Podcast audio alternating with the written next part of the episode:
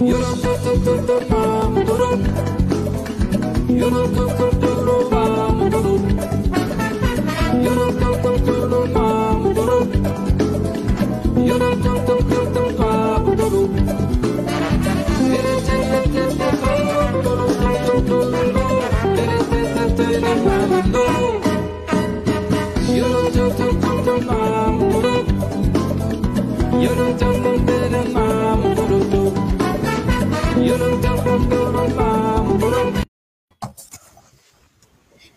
19 horas, 5 minutos, 7h35 da noite dessa quarta-feira, 26 de janeiro de 2022.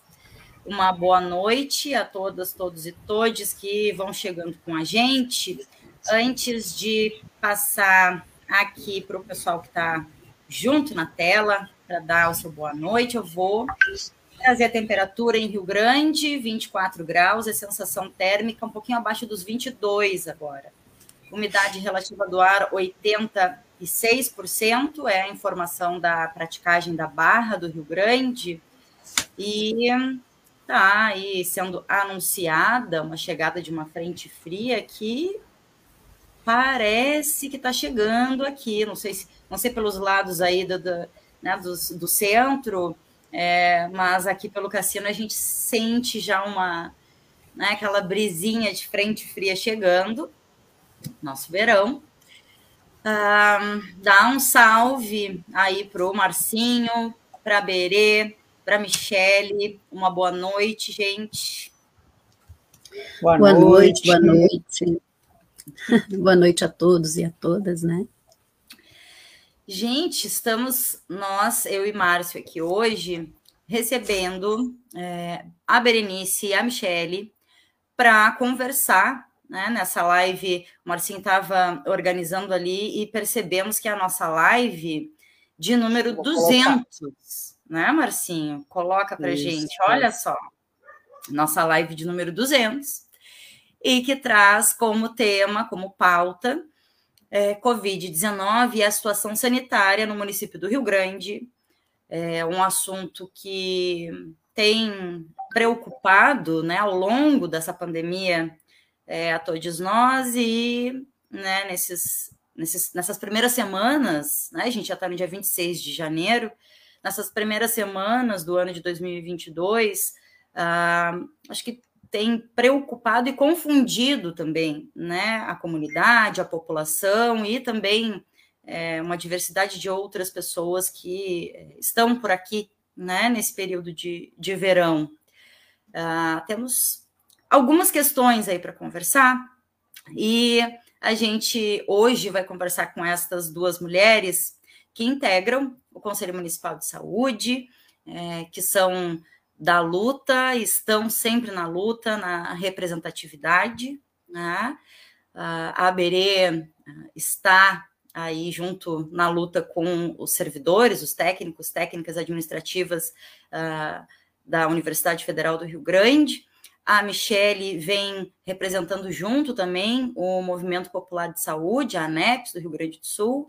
E a gente agradece muito, Gurias, tá? A disponibilidade de vocês, não só aqui no Paralelo, mas também com é, a situação de saúde do município do Rio Grande. A gente sabe que a luta que o Conselho Municipal de Saúde é, vem travando, ela é árdua, né? Sobretudo nesses dois últimos anos aí, né? Então vou, não sei se Marcinho queres trazer alguma questão antes aí de eu pedir para as gurias darem né, uma boa noite, ou quem sabe trazer alguma questão inicial? Não, eu estava aqui com, eh, nos compartilhando, né, nos grupos onde a gente está, para como a Deca diz sempre, que eu adoro, né, que a gente, a gente se uhum. espraiar e que essa mensagem, né, todas essas discussões possam estar, né, eh, em outras, em outros lugares, né, essa, essa voz, essas vozes, né, possam estar em outros lugares. E agradecer a Berê, né, que, como a Deca falou, é representante da, da, da Ptafurg, né, Berê, no Conselho Municipal de Saúde, como a Deca já disse, e agradecer a, Michele também, como a Deca também disse, duas mulheres aí que estão na luta há muito tempo, né? E, e o assunto hoje, a gente tem bastante coisa para conversar, né? Que a gente tem visto bastante situações aí em Rio Grande que nos deixam bastante preocupados, né? E aí a posição das gurias como membros, né, do conselho pode nos trazer alguns, algumas pistas, na realidade, porque as gurias são representantes de, de grupos, de entidades, né, não, não, não, não estão no poder público, né, onde tomam as decisões, né, gurias?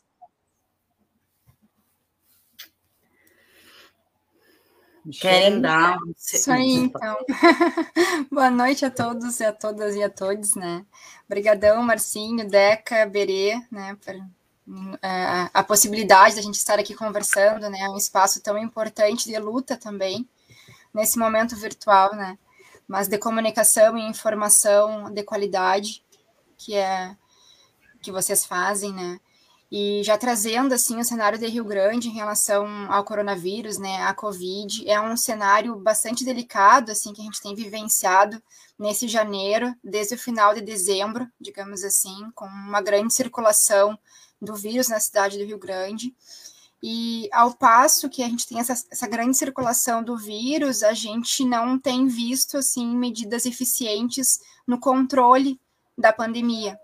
A gente tem grande circulação de pessoas, né? A gente tem ao contrário, na verdade, grande circulação de pessoas, grande circulação de vírus e uh, poucas medidas eficazes, né, que façam a, a diminuição realmente da pandemia. Assim, a gente tem números bem agravantes né, no município. A gente tem dados aí, o nosso uh, índice de transmissibilidade no dia 20 de janeiro estava em mais de 1, né, 1,30.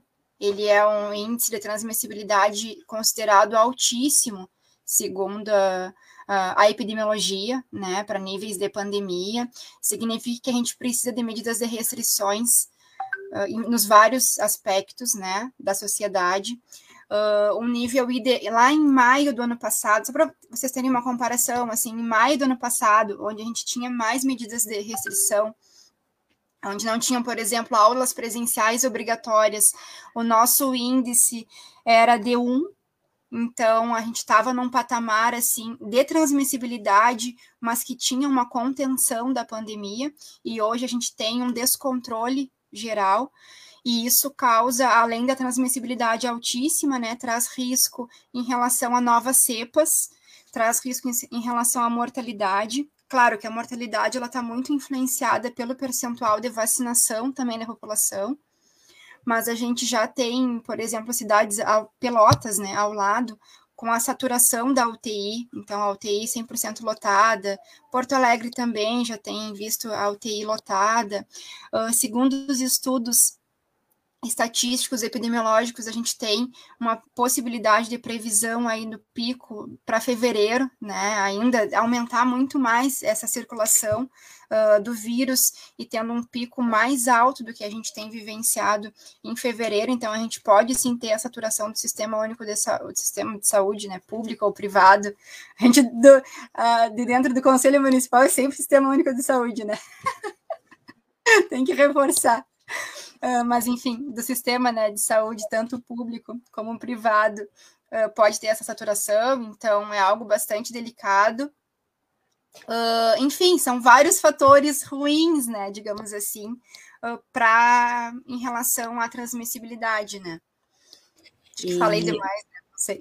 Não, ótimo. E, e acho, acho, que a gente fica pensando em várias questões, né, Gurias? Isso que a Michelle traz.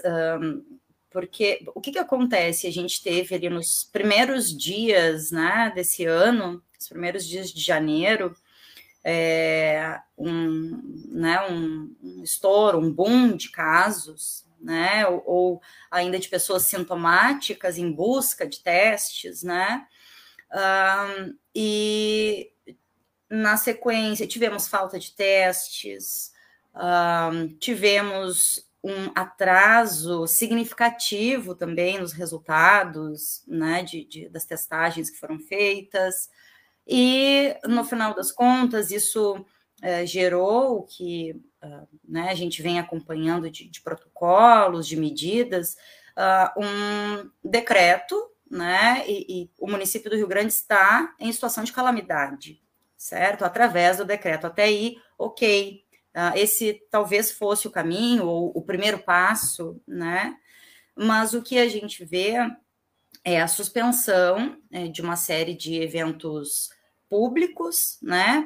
Uh, dentre eles, algo que uh, nos, nos incomoda bastante, a gente já trouxe aqui no, no Atualidades, né, Marcinho? Que é, temos a suspensão, por exemplo, da, da, da do evento da de Iemanjá presencial. Ele vai acontecer da forma híbrida, como aconteceu no ano passado. E até aí, quando a gente enxerga a suspensão de eventos públicos, a gente pensa, a situação é complicada, né? precisa suspender os eventos. Ah, ok, a situação é complicada.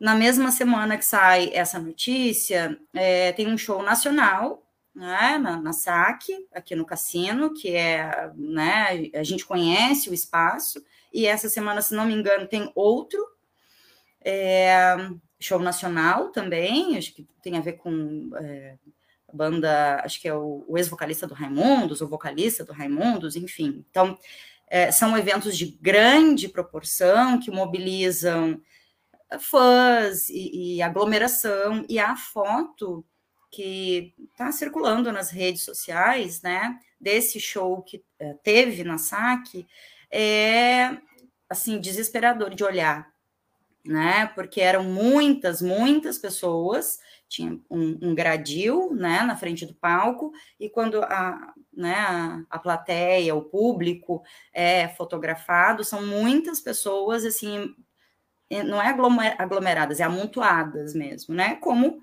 um show nacional, né? Como costuma ser um show nacional com pista e, e né, palco e gradil. E dessa forma, para além disso, temos diversas festas é, privadas, né? Enfim, acontecendo. Uh, e, e, assim a gente fica pensando, né? É, é uma situação de calamidade. Né? A situação do município do Rio Grande é de fato preocupante. Se é de fato preocupante, a ponto de um decreto de calamidade, de medidas, eh, de, retomada de medidas né, de, de, contenção aí de circulação do vírus, porque uh, estas outras, uh, esses outros eventos, né, seguem acontecendo, não há fiscalização, porque se houvesse, obviamente, aquele show não havia acontecido, né, Uh, então, acho que por isso que eu digo, assim, né, é, é uma situação que nos preocupa, mas que confunde, né? Eu acho que o início desse ano veio marcado muito com a confusão. Né? Mas é preocupante mesmo, a gente já não está vacinado e vacinada. Eu acho que isso talvez seja importante, Gurias, trazer, né? Uh, e tá, mas é sério mesmo, porque suspende tais eventos e outros é, tá tudo ok para acontecer. Então, acho que tem uma confusão que acaba angustiando, né, a, a comunidade, assim. Então, não sei se Berê quer trazer. É, pois é. Eu, uh, boa noite a todos e a todas, né? Muito obrigado por, uma, por essa oportunidade. É a primeira vez, né? Estou sempre negando, mas estou aqui hoje. Obrigada a vocês, né? Então, sobre o decreto, né? A gente não tem muito o que falar nós, pelo menos, conselho, né? Porque vem do governo do estado, né? Então, infelizmente, ele flexibiliza para uns, para alguns, e libera para outros, né? E isso é o problema. Este é o problema, né? Infelizmente, tem festas, tem, tem, tem eventos que é que é proibido, é até certa hora, outros é liberado, então a gente não tem o que fazer. E o conselho, ele, ele é ele não, ele é um controle social, né? Então a gente não tem o que fazer sobre o decreto. Seria mais a secretaria ou a, a Michelle pode até falar sobre isso. Estou passando a bola, né, para ela, para a colega. Mas eu acho que é isso. Então, se o conselho é um controle social, não é decisão nossa, né, uh, fazer isso, tá? Mas uh... Berê, fechou teu microfone. É o dedinho. Dedinho, é o dedinho, né? Então, ah, sobre, sobre isso, é o que eu tenho que falar. Foi uma vitória em questão da, da, da liberação do termo, né? Não sei se posso falar também sobre a claro. liberação do termo, da vacinação, né? Para nós do conselho, foi uma vitória, a gente lutou muito, né, Michele? A gente, eu acho que, eu acredito, acho, não tenho certeza, né, que a população, nós do conselho, a Michele foi assim guerreira, né, em relação a isso, para que o termo não existisse, né, fosse extinto, porque o que, que a gente pensa o conselho? É, era mais uma barreira, né, que tinha para a população para não, não levar para vacinação as crianças. Por quê? Para que mais mais um papel para ser preenchido se para as outras vacinas é importante só a carteira e o documento de identidade, né? Para que mais um papel, para que mais uma, um formulário, para que um termo de responsabilidade se a vacina da Covid é tão importante quanto as outras vacinas? né? Então, acredito que foi uma vitória, né? A questão da retirada do termo uh, para vacinação, tanto é que a gente viu no shopping agora, né? Um, um, uma fila enorme, imensa da, de crianças uh, para vacinação, sendo que semana passada, quando tinha o termo, foi apenas 250 crianças vacinadas, né? Então acredito que seja uma vitória e a partir de agora vai ter mais. O que, que o conselho também uh, luta, né? E, e, e pede, e a gente está discutindo sobre isso, é abranger não somente no shopping, são, não somente na SAC, não somente ali uh, nesses lugares, mas abranger nos postos, nas UBSs também, né? Uh, horários também, abranger os horários, que seja estendido até as 21, porque as, os pais que trabalham, né, eles soltam a partir das 17, 19, 20, e tem oportunidade de levar as crianças também para serem vacinadas, né? Sendo que eu vi ali um comentário que muitos chegaram depois e ficaram sem ficha né? Porque era, era entregue a ficha até um certo horário. Então, por isso a luta de abranger os horários e abranger também para as UBSs, né? Então, eu, a gente acha importante isso. E no momento está tá sendo feito um, nos shoppings, como eu já disse, o Partage e o Praça, no cassino na SAC, né? E das 14 às 17. Então a gente quer, a gente gostaria que abrangesse até as 21, para dar oportunidade para esse povo que está trabalhando e possa levar os seus filhos, né? Uh, outra coisa também que, que eu gostaria de dizer, nós estamos à disposição, o conselho está à disposição, né, para qualquer eventualidade ou, ou, alguma coisa, a gente está sempre à disposição, né.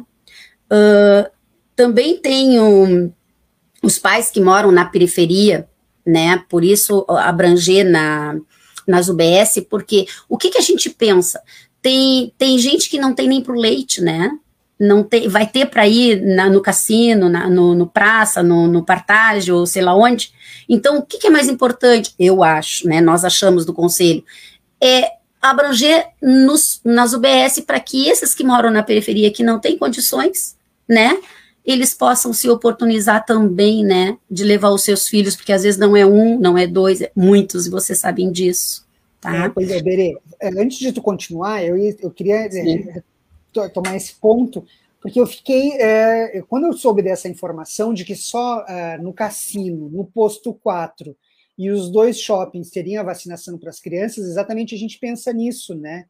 É, a minha família é, é, mora na quarta secção da Barra, minhas tias, e a minha tia estava é, me reportando, aí tu fica pensando, né? Tá, e, e as pessoas que não é, a grande maioria das pessoas que não tem dinheiro para pagar a, passagem, né? E não só a sua e dos seus filhos, porque as crianças já pagam passagem, né? E não tem a gratuidade.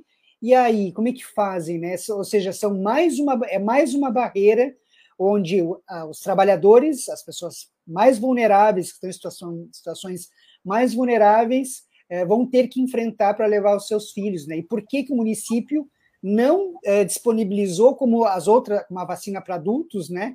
Em todos os postos, né? É, em todas as UBSs e não só no UBSs, aqui no Cassino tem mais de um lugar, por exemplo, né? Por que, que não é colocado, né? Eu vou aproveitar o, a, a carona do Márcio Berê e justamente para colocar isso, né? Eu não, não lembro, né? E, e aproveito a presença de vocês aqui, o Márcio também, para a gente tentar lembrar juntos. mas eu realmente não lembro é, de, de outro, outra campanha de, de vacinação ou momento de vacinação é, né, dentro do cronograma que uh, a gente tivesse é, shoppings, e não é que não possa ter vacinação em shopping, ok? Mas uh, não é né, o, o local adequado não é o local de referência, né? E a Michelle sempre, uh, a Michelle não, o conselho, né? Mas eu e a Michelle nas, nas conversas, nas, nas angústias, às vezes, né? A gente é, traz isso e a Michelle sempre diz: o local de referência, né? Daquela família, daquela comunidade é importante ser, ser mantido, né? Uh, e a gente não está vendo isso acontecer. A gente tem, como o Márcio bem colocou, para além dos shoppings, é um ponto de referência no centro, que, é, né, o Márcio já trouxe muito bem aí a quantidade de dificuldades que muitas famílias podem passar ou desistir de levar os seus filhos para vacinação devido a essas dificuldades, e outro aqui no cassino que ah, a gente sabe o quanto está movimentado, o quanto está caótico, né, devido a um número muito maior de pessoas Uh, e as pessoas de fora que estão veraneando, passando uma, uma temporada aqui, também acessam né, esses locais de, de vacinação.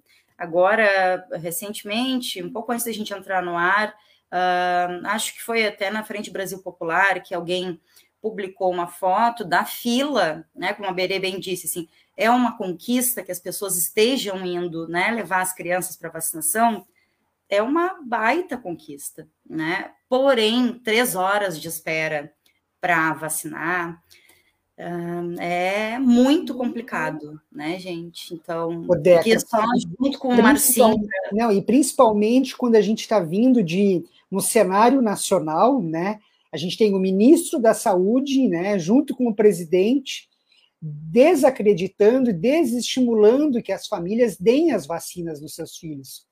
E aí, né, não bastasse em nível nacional a gente ter tudo isso, né, que não é que não é é muito, a gente tem no nosso município esse entrave, ou seja, quatro locais.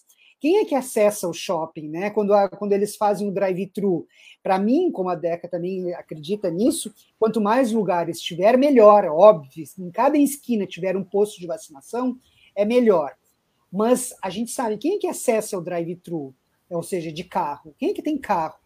Né? Quem é que tem gasolina hoje em dia para poder, mesmo aquelas famílias que têm um carro mais simples, tem gasolina para se locomover, se, se deslocar. Então, na realidade, são mais entraves que a gente tem para que as pessoas, junto com esse documento que o Conselho conseguiu derrubar, com muita pressão dos movimentos, com muita pressão dos veículos de comunicação também, né, que, que fizeram aí, mas principalmente os movimentos, obviamente, é, ou seja, são diversos entraves para uma vacina que, em todas as outras vacinas, poliomielite, sei lá, você, as, vocês que são mães, né, que levaram seus filhos para vacinar a vida inteira, todos os, os, os postos têm as, todas as vacinas. Por que, que é da Covid só nesses quatro locais? Né? A gente tem que se perguntar. Isso é, uma, é um reflexo aí do nosso do governo federal no município. Também aqui a gente vai ter que se deparar com essas situações. Não é possível, né? Não é possível que a gente tenha também, né? Que a, a vacina da Covid é tão importante quanto as outras. Não deveria ter esse entrave, né?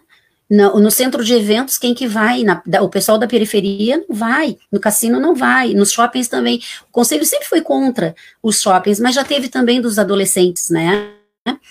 E aí eles fizeram a mesma coisa. Porém, o que, que a gente pensa? A gente pensa que tem que ser nos, nas UBS. Todas as UBS têm que ter a, a vacinação para crianças como, como se fosse uma outra, e muito importante quanto qualquer outra vacina né? Então, por isso, eu acredito que vai ser estendido, né? A gente está conversando com, com a secretaria para que seja estendido para as UBS. O, a declaração deles é que é pouca por enquanto, a gente acha que não, né? Porque já chegou três lotes, né?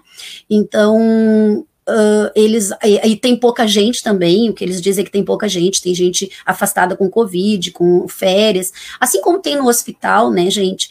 Todo mundo sabe que o hospital também, infelizmente, tem muita gente afastada com Covid, né?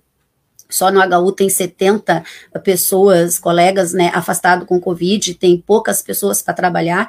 E o que que nos apavora, né, é que nós estamos uh, chegando na terceira onda do, da Covid, né, e como a, a Michelle falou, em Pelotas já está cheio, né, aqui, graças a Deus, por enquanto não está cheio, mas é muito negacionismo, né, então a gente não sabe, assim como o pai não tomou, o filho não vai tomar, né, infelizmente nós temos um caso, uh, não aqui, né, no HU não, mas que o filho, o filho, o pai não tomou, não orientou, né, o filho, apesar de ser maior, ele também não quis tomar, porque também é, é negação para ele, né, uh, tomar a vacina, e o pai está com Covid.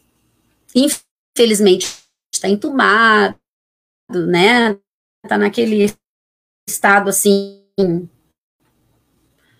e ele, e ele, quando ele, antes de ser entubado, ele ainda relatou a, aos colegas, né, dizendo que sentia muito não ter força. Ele, ele podia não ter tomado, mas ele tinha que ter forçado o filho a tomar, né, ele, ele sentia muito por isso. Só que daí já era tarde, né, e, infelizmente, uh, Deus abençoe, né, Deus uh, dê muita luz para que ele saia dessa, né? Mas foi entubado e tá muito ruim. E o filho, mesmo assim, eu ainda perguntei para o colega, né? Tá, e vocês não falam pro, pro rapaz, né, que ele tem que tomar, pro resto da família que tem que tomar? E o colega me disse assim: não, a gente falou, a gente orientou, mas é decisão dele, né? Ele tá vendo o pai do jeito que tá, e se não tomar. Então, é o que eu digo assim, ó, não adianta a gente forçar. A gente tem que realmente conscientizar as pessoas, né? Que a vacina da Covid é importante, né, não somente para ele, para si, né? Mas para todos. Porque se eu me contaminar, eu vou contaminar minha família, eu vou contaminar os amigos, vou contaminar quem estiver do meu lado. Porque quem acha que a Covid só pega pelo ar, sinto muito, não é. Ele pega pelo toque também se me tocar, se eu tocar em ti, se eu tocar na mesa, to... ele pega pelo toque. Então as pessoas estão, muitos acham que é só usar máscara e deu. E não é assim, né? A gente sabe que não é assim. Então é lamentável, né? É lamentável.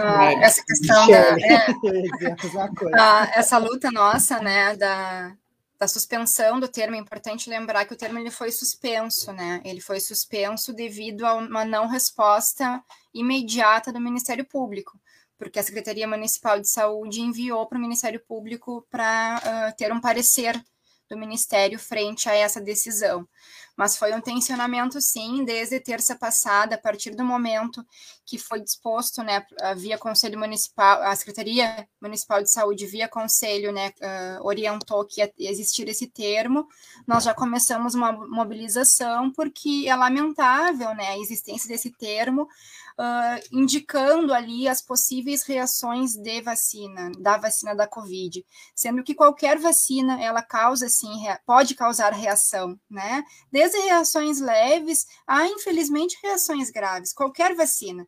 Né, qualquer uh, substância adversa ao nosso organismo pode causar reação, assim como um medicamento. Se a gente pegar um medicamento e ler as bulas dos medicamentos, a gente vai ter reação leve, reação, reação grave reação uh, leve, moderada, reação grave.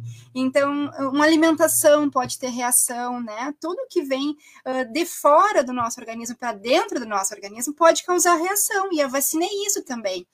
Uh, mas o que, que acontece? A partir do momento que a Secretaria Municipal de Saúde escreve isso num papel e faz o responsável assinar que aquilo pode trazer reação para o seu filho, né, para o seu eu sou responsável por aquela reação também, então isso gera dúvidas, né? Então a vacina ela não é experimental e a gente precisa deixar claro isso. Então a, a Secretaria Municipal de Saúde acaba fazendo uma comunicação que essa vacina ela traz risco, traz muito mais risco que benefício, o que é uma inverdade. Né? A gente tem criança falecendo de Covid. Ontem faleceu uma cidade perto de Porto Alegre uma criança de três anos. Então, as crianças eh, vão morrer de Covid se não forem vacinadas. A, a, a Covid em crianças é grave também. Hoje, quem são os mais vulneráveis são as crianças. Por quê? Porque não estão vacinadas e porque o vírus está mutando, porque a gente tem muita gente vacinada, que bom, mas a gente tem também gente não vacinada, e a partir do momento que o vírus vai encontrando essas pessoas vacinadas, ele vai querendo ficar mais forte, né, para atingir os não vacinados, e quando ele encontra pessoas, uma grande parte da população, que são as crianças não vacinadas, ele vai atingir de uma forma mais agressiva, mais forte. Então, é necessário. A, a vacina ela traz muito mais risco, mais benefício do que risco. Por isso que é importante vacinar. E esse papel, ele gera dúvidas, né? E não é momento da gente gerar dúvidas. Com esse índice de transmissão em Rio Grande de 1,30, a gente não pode gerar dúvidas na população. A gente não pode dificultar o acesso à imunização. Isso é um crime. Isso é um crime muito grave. Então, a gente precisa facilitar em relação ao acesso, em relação aos horários de flexibilização, né, para imunização uh, mais perto da, da, residência das pessoas. Uh, o ponto de referência é sim a unidade básica de saúde do seu bairro. A gente precisa fortalecer isso enquanto sistema único de saúde. Né, enquanto controle social é uma luta nossa desde sempre. É por isso que foram criadas as estratégias de saúde da família, para a gente ter no, no, seu, no seu território que a pessoa possa ir a pé até ali poder vacinar e poder ter o atendimento clínico, médico, de enfermagem, né? Ter o agente comunitário de saúde sabendo que aquela mãe vacinou ou não. Então, a gente tem todo um programa para se fazer essa imunização rápida, com controle, né? Sabendo quem são os meus vacinados do meu território, e a gente desconsidera tudo isso. Coloca uma vacinação no shopping, sabe? É, é, é, muito triste assim, para o Sistema Único de Saúde, para quem tem né, esse entendimento da complexidade que é essa construção do Sistema Único de Saúde. Fala aí, Dani. Não, só para uh, ah, isso que tu coloca, né? Para aquela gente, aquele a gente saber, né? Uh, quem está vacinado, quem não está vacinado, qual é a situação de saúde daquela comunidade, né? Daquele território.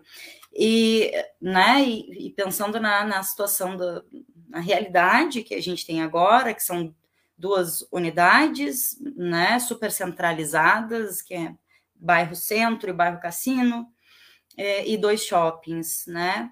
Uh, e aí, quando tu traz o quão importante é, né, para que a pessoa consiga sair da sua casa e ir até ali, a unidade, e ter uh, acesso e conhecimento do que tem disponível na unidade de saúde mais próxima do seu território, né? E aí, te ouvindo, é, eu penso, isso é política pública de saúde, é, é, assim, né, que a gente segue construindo e fortalecendo. Penso eu, né, que no momento em que a gente tira a, né, a referência, ainda que a gente saiba, a questão que a Berê trouxe, acho que é super importante, de que sim, temos um, um número é, preocupante de trabalhadores e trabalhadoras, sobretudo da saúde, afastados em função da Covid, né? E não precisaria ser o contágio da Covid para, uh, né, adoecer trabalhadores e trabalhadoras da saúde, aí já, já, é uma outra questão, né? Mas a gente sabe que está complicado mesmo.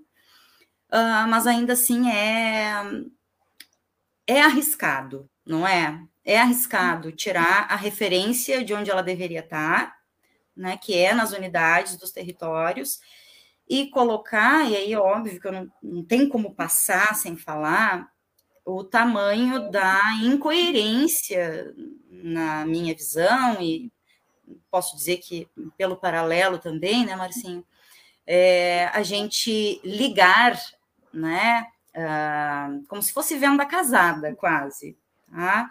Tu leva até um shopping, uma família com crianças e tu precisa pagar ao menos o estacionamento ou se vai de ônibus tem então, tem todos esses custos para que essa família já deixe um dinheirinho no shopping, já gaste, já compre alguma coisa e, e isso é absurdo, né? Então que se faça outro tipo de campanha para chamar a comunidade para consumir, para gastar, para mas não assim, não condicionando a saúde, né?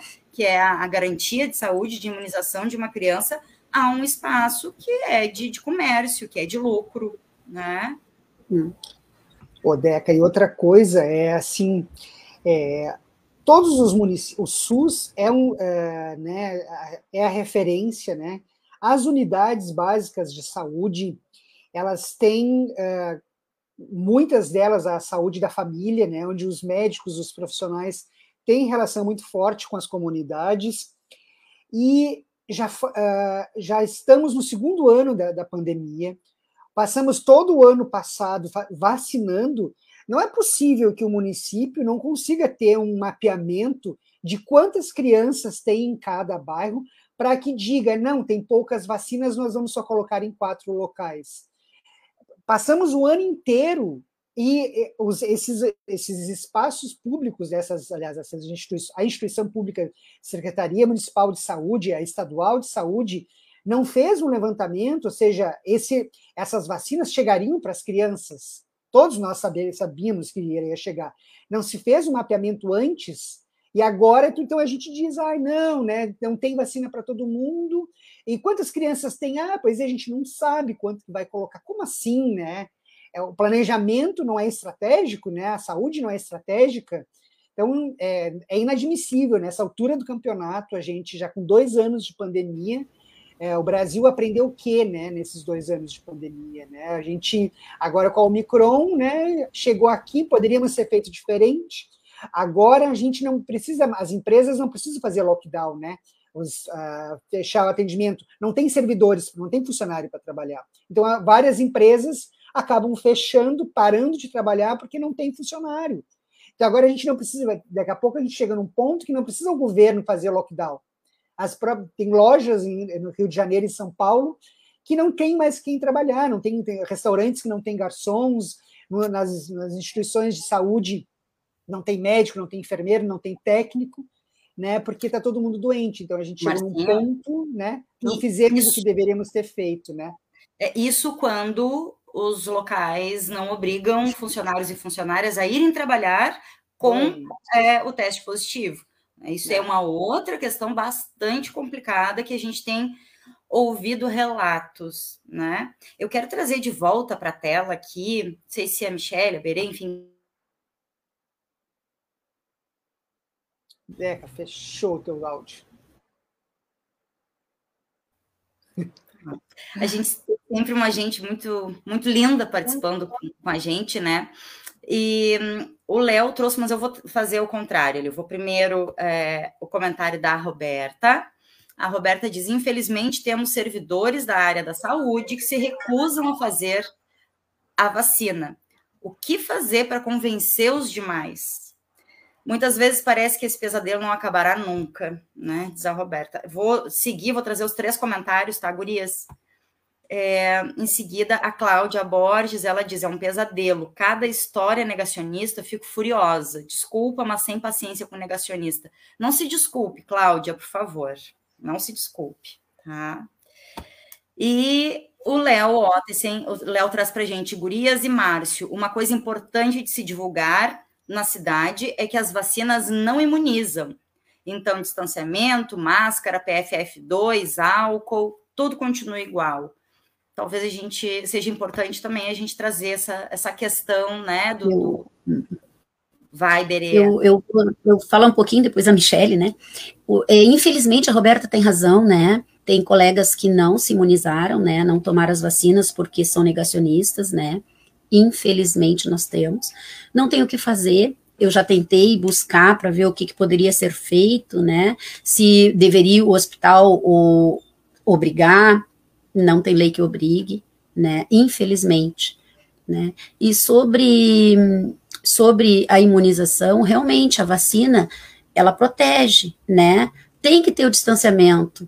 Colega, eu me esqueci o nome dele ali, ele, ele tem razão temos que continuar usando máscara, temos que usar, uh, usar o álcool gel, continuar usando o álcool gel, a lavar, a lavar, as mãos, né? O distanciamento social, isso é muito importante. Só que o povo, eu digo povo mesmo, porque é o povo brasileiro, não é só em Rio Grande, é em todas as cidades.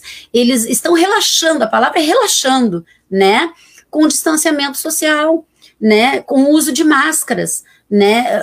Não sei lavar as mãos porque eu não estou junto, mas infelizmente nós temos que continuar com aqueles cuidados, né? Não podemos relaxar em relação a isso, até porque a, a tá mudando cada vez mais. A, a, cepa cada vez muda, né? Eles, ele, então é difícil, é difícil não continuar com, com como é que eu vou te dizer? Uh, é difícil não fazer os cuidados, não continuar com os cuidados, né? Então é muito importante, sim, tá? É muito importante continuar com. Berê fechou. É o fechou. dedo, o dedo é terrível. Tem que tirar as mãos da, da tecla.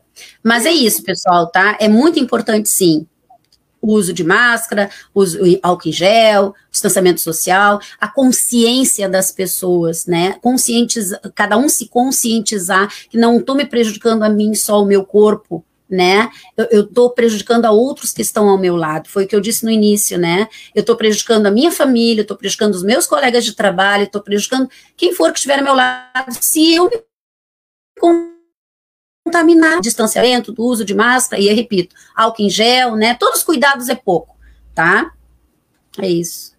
É, Gurias, hoje o, o, o G1 traz a informação agora, né, que seis estados e mais o Distrito Federal têm mais de 80% das UTIs ocupadas, segundo né, a, o G1, é, com, informação da Fiocruz.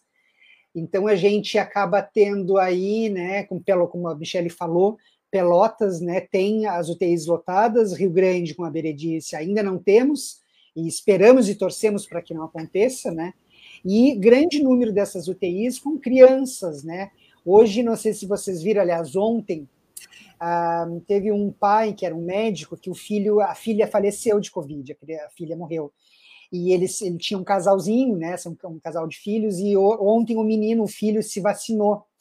E aí ele diz, né, que ele fez a vacina, uh, não deu tempo, porque a gente lá em 17 de dezembro a vacina foi liberada pela Anvisa, né, e o governo até metade de janeiro, né, postergou né? Então, quantas vidas poderiam ter sido salvas, né? E a gente tem essa negação ao, ao extremo, e a gente ainda conta, fora isso, né, com os profissionais de saúde, infelizmente, não só, obviamente, né, mas que deveriam dar sempre, é, que é, estudaram, né, e fizeram um juramento né, da questão da saúde, né, do cuidado, e assim como a gente tem enfermeiros, técnicos, médicos, enfim, diversas outras profissões que trabalham na área da saúde e que se negam a tomar a vacina, né? Se negam por si, né? E para os outros, né? Michele. É, pegar o teu último assunto aí, Márcia, a gente dá uma respirada, assim, né? Uh, principalmente por ser mãe, né? Mas não só, né? Qualquer pessoa que falece de Covid, assim, é uma morte evitável, é importante a gente dizer isso, né? São mortes evitáveis. E um dia, e por isso que a gente briga tanto, sabe? Briga tanto, e eu fui uma das que briguei muito no Conselho Municipal de Saúde essa semana, para que essa que essa que as faixas etárias fossem ampliadas e para que abrissem para todas as crianças, né, em idade eh, essa possibilidade de imunização, porque um dia, um dia de imunização faz diferença na vida de uma pessoa. E é, imagina perder criança, sabe? A gente não quer perder ninguém, né, nesse mundo. Os nossos amores, né? As nossas paixões, imagina. Mas criança, criança é algo assim, ó, irreal, né? Eu sempre, eu fui professora, né, por bastante tempo.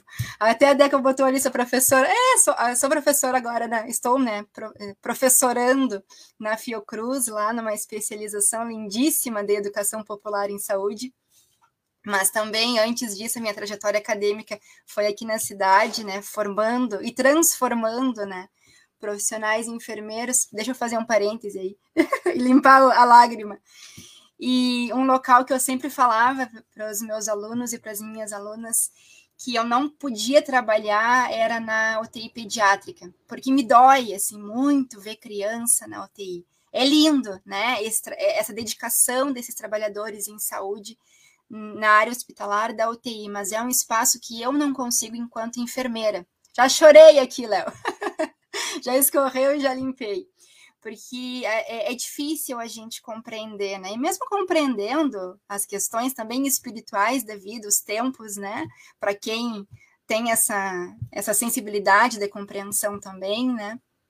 mas é muito difícil a gente perder criança. E então, posso dizer que briguei muito, sim, né? Inclusive com a gestão atual, para essa abertura da imunização em relação às crianças, porque a gente não pode perder um dia devido a essa transmissibilidade que estamos vivenciando no município do Rio Grande, em todo o país. Uh, voltando, né? Discordo um pouquinho da Berê em relação à imunização dos trabalhadores, principalmente dos trabalhadores da saúde. Nós somos obrigados, sim, a tomar imunização desde que optamos por estar no ambiente de risco à saúde, de promoção da saúde. Nós somos obrigados a tomar a vacina contra a hepatite B, a vacina antitetânica para exercer a nossa profissão. Para adentrar né, a uma admissão hospitalar, nós somos obrigados, a gente não pode entrar. Assim como na Barra, né? Os trabalhadores da Barra, para serem admitidos, eles precisam, eles são obrigados a tomar vacina contra a febre amarela, vacina da, contra a hepatite B, né? Vacina antitetânica. Então, a vacina da Covid deveria ser obrigada sim. Ela não está sendo obrigada por uma disputa governamental. Então, no Brasil, sempre, no Brasil e em outros países, né? A vacina contra a febre amarela sempre foi obrigatória para a gente entrar aqui no Peru, né, para entrar na Bolívia, para viajar, todo mundo é obrigado a tomar vacina alguma vez na vida. Todas as vacinas do calendário de imunização infantil, elas são obrigadas. O pai que não, não tem a carteirinha de vacina e não leva na escola para fazer a matrícula do seu filho, a, a escola pode responder, a vigilância fiscaliza, né? Coordenei as imunizações aqui no município do Rio Grande, a gente fiscaliza, revisa a carteirinha de, de imunização das crianças, manda bilhetinho, sua vacina está incompleta, pai, vai lá e leve na unidade básica de saúde. E se não levar, a gente tem que encaminhar para o. Pro, pro, pro, esqueci o nome para o conselho. Para o né? conselho, é, conselho de direitos da criança, né? Porque está no uhum. ECA. Então, os pais e as mães são obrigados a vacinar sim os seus filhos. E agora, para a vacina da Covid, fica essa disputa negacionista e politiqueira também, né? Porque é, é uma politicagem uh, que, que versa sobre as questões de imunização e da Covid em todo o mundo, não só no Brasil onde diz que uhum. vacina não é obrigatória, né? É uma mentira, é uma falácia. Então, é, é preciso a gente deixar muito claro isso. Essa é a primeira coisa. Então, trabalhador sem vacina deveria ser punido. A gente precisa trabalhar com a questão da conscientização, sim, mas é um pacto, é um, é um pacto social a questão da vacinação. Mas enquanto responsáveis por esse pacto coletivo, se nós descumprimos, nós temos que ser punidos. Assim como eu sou punida se eu não uso cinto de segurança. Porque não é só a minha vida, é a vida do outro também, que eu posso estar tá ali, posso bater o meu carro, tá? Eu morri, né? Mas eu vou estar tá também machucando outra pessoa se eu uh, voar pelos vidros ali, posso, enfim.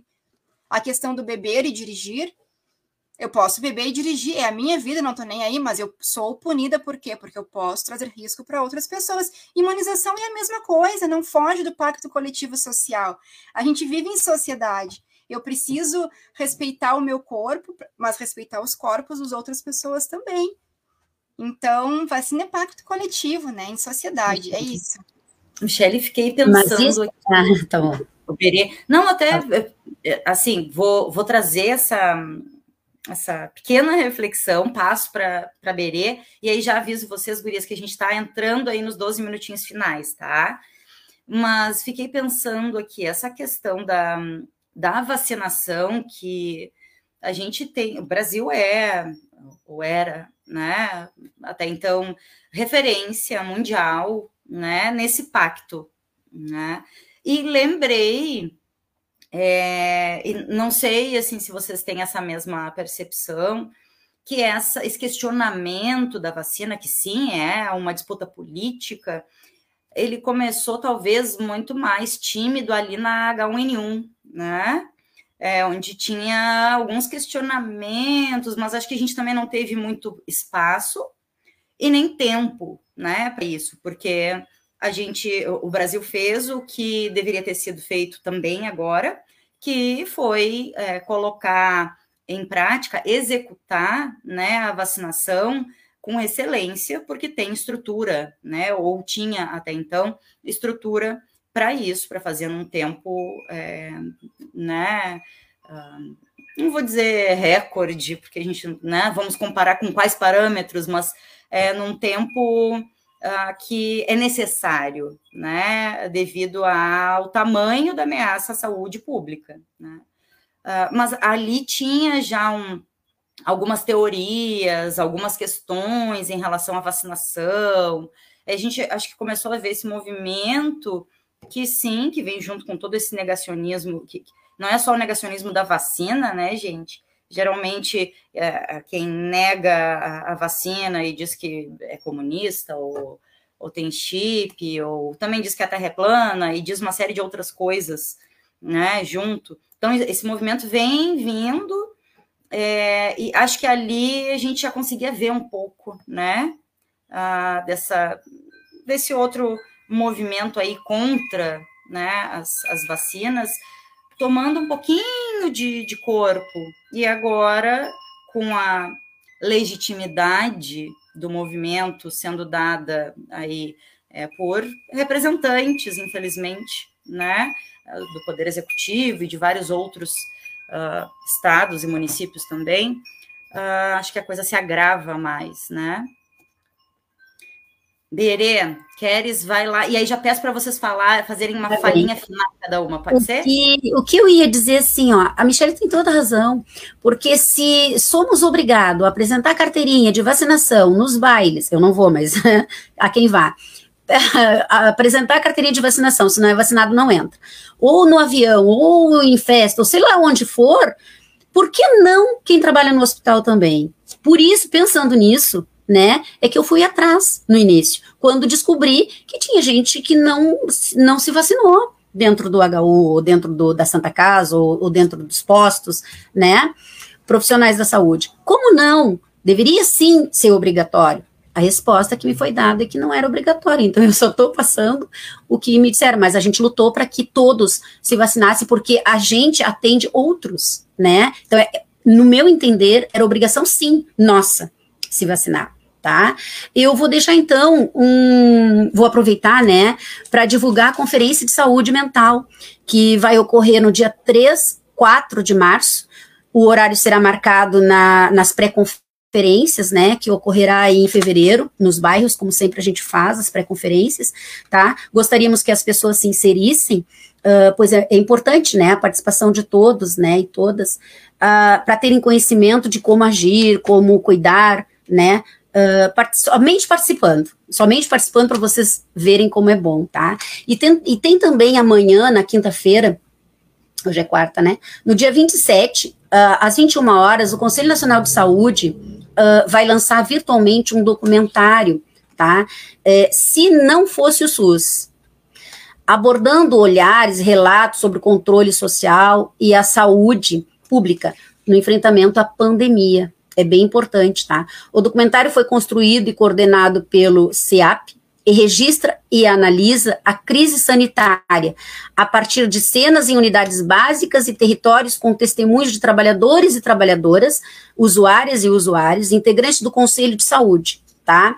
Vai ser exibida uma exibição aberta pelo YouTube, pelo Facebook, tá? E, e ali depois, se vocês quiserem, tem os links ali, né? Uh, para entrarem e participarem, né? São todos convidados para a gente poder entender melhor um pouquinho, né? Do, de tudo isso. Muito obrigada a todos, né, e a todas. Maravilha, Berê. Ótimos lembretes que até anotei aqui sobre a conferência para a gente já colocar aqui né, na, na pauta. Eu te mando depois os links. Por favor, Berê e até para a gente ir divulgando aqui também no paralelo, né? E pedir para a Michelle, o Marcinho uh, me chamou ali no chat que vai fazer uma fala final, mas vou, vou passar para a Michelle, e aí o Marcinho depois encerra, pode ser. E, Michelle, assim, ó, se uh, puder, uh, para além do que tu já pretende falar no encerramento, né? a gente resgatar o que foi falado, né? Obviamente ao longo da live, mas as pessoas estão confusas ainda, né? ah, tem um show grande acontecendo, tá? Então, ah, eu acho que tá, tá tudo bem, posso sair, posso, né? Acho que dá para flexibilizar um pouquinho, eu já estou com tantas doses. Uh, e acho que essa, como a Berê bem disse, as pessoas estão por N motivos, e a gente não vai ficar aqui elencando eles, mas as pessoas estão flexibilizando, relaxando. Uh, então, se puder trazer junto nesse encerramento, assim, o, diante do cenário atual, né, do índice de transmissibilidade, uh, qual é, quais são né, as medidas, os protocolos uh, ideais, né, ou, ou, enfim, mais próximos do ideais que a gente poderia seguir cada um e cada uma, né? Então, uh, ah, para a diminuição da circulação do vírus, é diminuição da circulação de pessoas, né? Isso é básico. Não se diminui o vírus se a gente não parar de circular. Se eu ficar circulando, né? Porque o vírus uh, fica na, vai com a pessoa, uh, principalmente via transmissão aérea. Né? Então, por isso que a utilização de máscaras, mesmo com a imunização. A, a imunização, ela protege, sim, né? Ela é essencial para a contenção da pandemia, porém, ela não é a única, uh, a única medida de contenção, sobretudo em alta, trans, alta transmissibilidade, né? Alto contágio. Por quê? Porque a gente precisa ter outras medidas de prevenção e de contenção, que é o distanciamento físico, o controle da circulação de pessoas, o uso de máscara e a higienização das mãos. E a gente tem uma problemática ainda maior com a Ômicron, porque ela é muito mais transmissível que outras. Então, ela transmite muito, uh, sobretudo com pessoas assintomáticas já imunizadas. Né? Por isso que a gente tem assim esse índice de transmissão mais alto do que outras variantes. E além da transmissão ser maior via oral, né, via aérea, né, oral na, na linguajar popular comum, né, mas o, o científico, né, é via aérea, via transmissão aérea, uh, ela tem um dificultante maior, que tem estudos que, que dizem que ela uh, fica mais tempo em superfícies. Então, superfície da pele, né, superfície de contato. Ela é uma transmissão mais difícil por contato? É, mas é como ela sobrevive mais tempo ali, a gente pode também estar tá sendo veículo via mão, por isso que tem que higienizar a mão com água e sabão, né? Já rimou aí, com água e sabão, com álcool gel, uh, por isso essa necessidade. Uh, o que que tem de, de inadequado, né? Essa circulação absurda, a gente precisa ter protocolo para distanciamento dentro do transporte público. Eu não posso ter um transporte público com 100% de lotação numa alta transmissibilidade. Eu não posso ter festa com 100% de lotação. Né? A gente tem que ter uma restrição e uma obrigatoriedade de uso de máscara e restrição de número de pessoas. Senão eu não consigo ter, ter distanciamento. E sem distanciamento eu não consigo conter pandemia. E somente a imunização a gente não vai conseguir conter essa pandemia. A gente vai ficar mais um ano assim, porque só a imunização não adianta. Né? Tem, e, e, e, quanto mais pessoas imunizadas, mais o vírus circulando, mais variante a gente pode ter, mais variante mais grave. Isso também é muito claro, assim, a gente precisa ter essa compreensão enquanto sociedade, né? Se, uh, uh, claro que uh, o principal fator, né, é o governo, que, que precisa né, ter as medidas muito claras de contenção para fazer a comunicação para a sociedade, esse é o, é o, principal fator né, de comunicação e de informação para a população, mas a população também precisa fazer a sua parte né? Podendo não circular, podendo não aglomerar, que faça. A gente já está cansado de ouvir isso. Né? Por dois anos. Ó, tem os cachorros. Tá, já estou parando, Marcinha. A participação especial. Entendi o recado, entendi o recado. Mas a gente precisa uh, ter essa conscientização que é, é, a gente precisa diminuir a circulação, né? Mas outra coisa que eu queria falar que me perdi agora. Eu acho que era em relação à imunização que o Léo colocou, né? Que a vacina ela não imuniza, né? É, é, ela imuniza, né? Ela, por isso que o nome é imunizante, né? Ela não deixa a gente ter as formas mais graves da doença. Nenhuma vacina vai dizer assim, ah, não, não vou pegar, né? Até assim, a da hepatite B, né? Não vou adquirir hepatite B, né? Mas a da Covid, ela não. A, as vacinas em relação às gripes, elas não deixam a gente adquirir as formas mais graves da doença e ter uma infecção respiratória aguda. Por isso que ela, uh, por isso que ela é tão eficaz, né, nesse processo. E eu ia falar alguma outra coisa, mas. Me... Ah, lembrei. Rapidinho, rapidinho, passei do tempo. Uh, não, mas é que as duas falam um monte, né? Eu e a Berê. outra, outra disputa, né? Outro tensionamento muito importante que a sociedade precisa estar alerta é sobre o retorno das aulas presenciais, né? A gente não pode ter retorno obrigatório à aula presencial com esse índice de transmissão e com essa circulação, né, em, em relação às crianças com apenas a primeira dose. A gente vai ter retorno aí dia 14, 15 de, de fevereiro, daqui a 20 dias, de crianças não imunizadas para aulas presenciais. Aulas, salas de aula fechadas, é um ambiente fechado, sem passaporte vacinal, porque não vão cobrar passaporte vacinal em escolas, uh, tirando a máscara para alimentação, tendo o mesmo risco que uma festa. Então, a gente precisa tentar conter esse retorno obrigatório até no mínimo 15 dias após a vacinação de todas essas crianças que estão se vacinando agora. É uma disputa aí que a sociedade precisa estar atenta. E não estou dizendo que não tenha que ter retorno, né? A gente entende a especificidade de cada responsável, mas a gente entende que o obrigatório.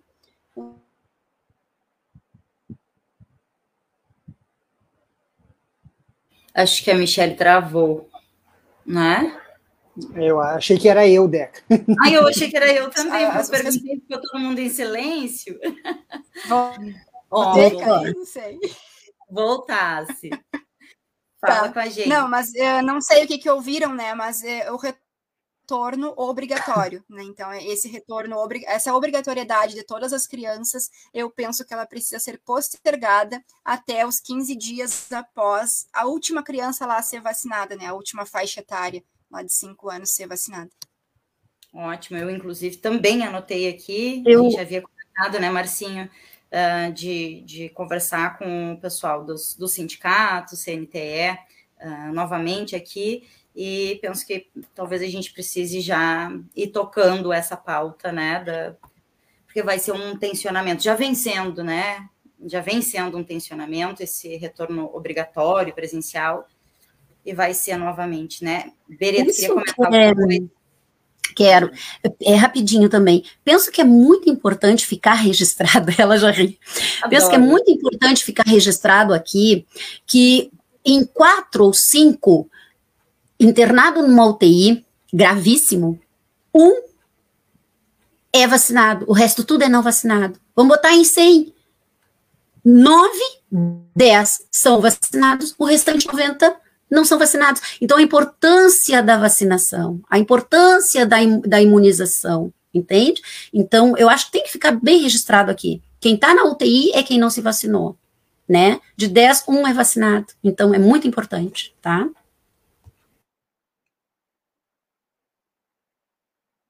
Para que eu não estava conseguindo abrir meu microfone aqui.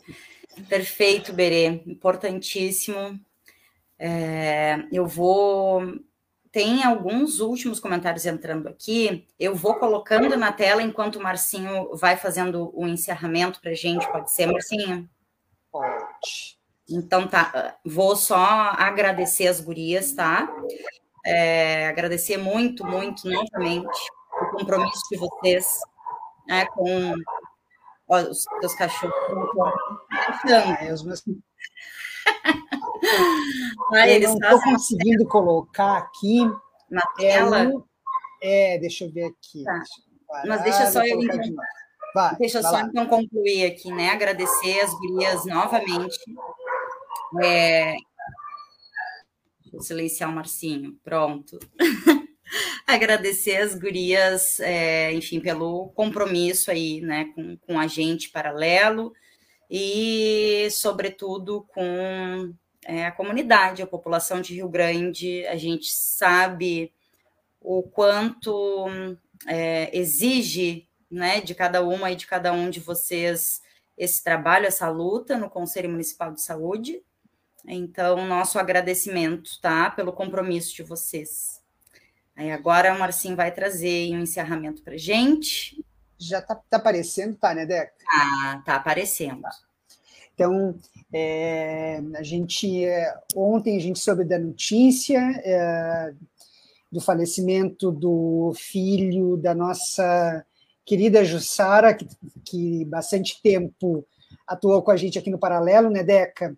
E a Jussara e o Saul eram, são os pais do, do Guilherme. Uh, o Saul foi uh, diretor da Aptafurg, e aí então uh, eu queria ler aqui a nota que a Aptafurg eh, hoje né, divulgou, então que é uma nota de pesar, é com pesar e grande tristeza que recebemos a notícia do falecimento de Guilherme Botelho Franco, filho de nossos colegas, né, técnicos administrativos em educação da FURG, Saul Franco, ex-coordenador da Aptafurg, e Jussara Botelho Franco. Neste momento de imenso pesar, a Aptafurg externa os mais profundos sentimentos de solidariedade e fraternidade com a família e amigos do estimado Guilherme. Que a família tenha luz e tranquilidade neste momento de tamanha dor. É, então, a gente encerra o programa, né, Deca? É, com essa nota muito triste. É, infelizmente, né, são os acontecimentos da vida.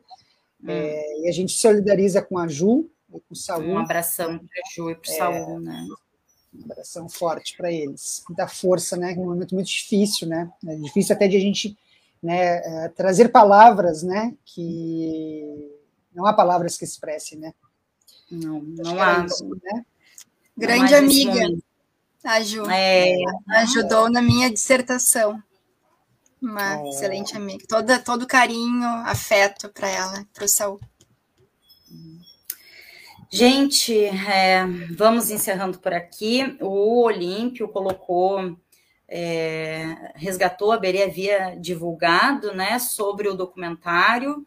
Uh, ele ainda é, traz né, que o documentário foi ali construído, coordenado pelo CEAP, traz né, os registros e análises aí que faz uh, o documentário super importante, né, traz a questão da crise sanitária com um olhar voltado uh, para as unidades básicas, né? E por fim ali ele coloca uh, unidades básicas e territórios, testemunhos de trabalhadoras trabalhadores, usuários e usuários, e ainda integrantes de conselhos de saúde, e aí ele deixa, então, é, deixei aqui na tela, para a gente fixar, tá? Que a exibição será aberta pelo YouTube, Facebook do CEAP e do CNS.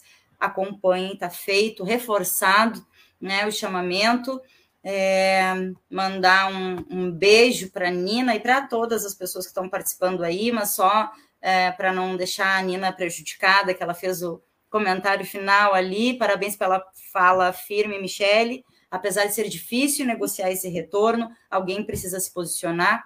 A Nina está trazendo aí sobre a questão do retorno presencial às aulas, né? Então, encerramos dessa maneira. Meninas, é, muito, muito, muito obrigada novamente, tá? E a todas, todos e todes que constroem esse espaço de luta aqui com a gente, nosso agradecimento, seguimos firmes. E sexta-feira tem mais Paralelo 30, na sexta-feira, às 13 horas e 30 minutos, uma e meia da tarde, e a gente se encontra lá. Então, até.